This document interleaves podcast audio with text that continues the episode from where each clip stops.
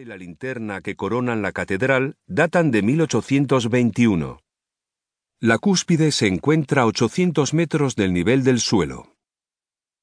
En los últimos tres siglos, San Pablo ha acogido los restos de personajes famosos y ha sido escenario de numerosas y solemnes celebraciones. En la cripta están sepultados los restos de Nelson y de Ren.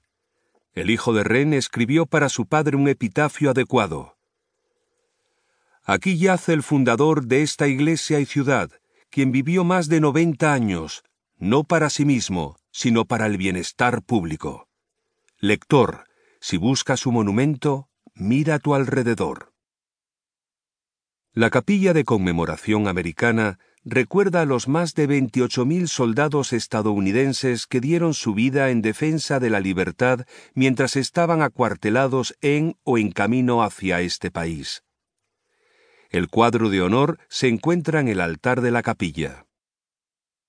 San Pablo fue escenario de los funerales de Lord Nelson, el duque de Wellington, y en 1965 de Sir Winston Churchill.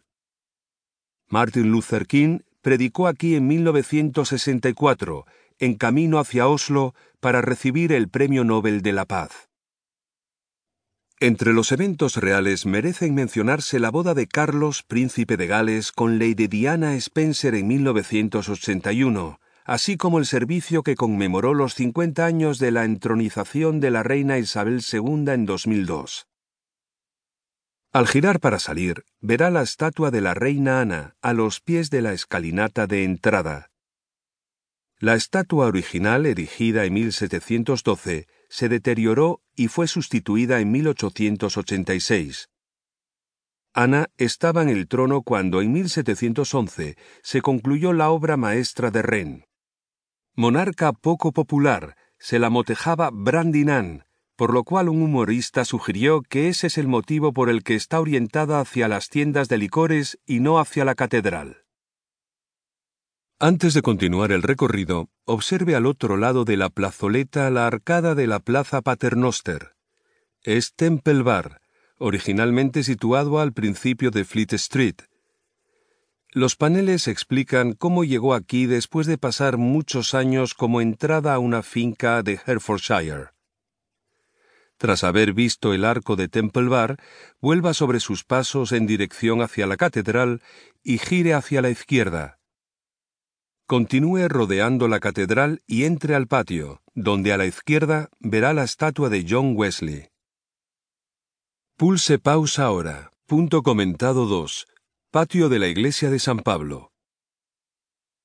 La estatua que verá a su izquierda es de John Wesley, padre fundador de la iglesia metodista. John y su hermano Charles eran miembros del Holy Club, formado en Oxford, donde John estudiaba. Se les llamaba sarcásticamente metodistas por su metódica devoción hacia su fe.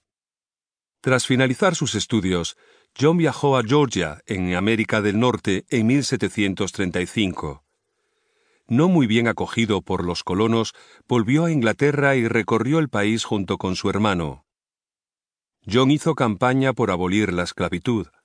Orador carismático, sus sermones abiertos atraían grandes multitudes destacó la importancia de la autodisciplina y de la moralidad personal, y advirtió contra los peligros del alcohol y el juego, prohibidos por su fe. John Wesley murió en 1791 y los metodistas se separaron formalmente de la Iglesia anglicana cuatro años después. El legado de Charles sobrevive también en los más de seis mil himnos que compuso durante su vida. En la actualidad hay unos 300.000 miembros de la Iglesia Metodista en Gran Bretaña y unos 70 millones en todo el mundo. Una cruz de San Pablo del siglo XV tenía un púlpito de madera desde donde los predicadores se dirigían a las multitudes. Aquí se realizaban proclamas públicas, se anunciaban los edictos reales y se denunciaba a los impostores. Los puritanos la derribaron en 1643. La actual Cruz de San Pablo fue erigida en 1910. Continúe por el patio de la iglesia hasta llegar a New Chance. Cruce y continúe por Chipsa.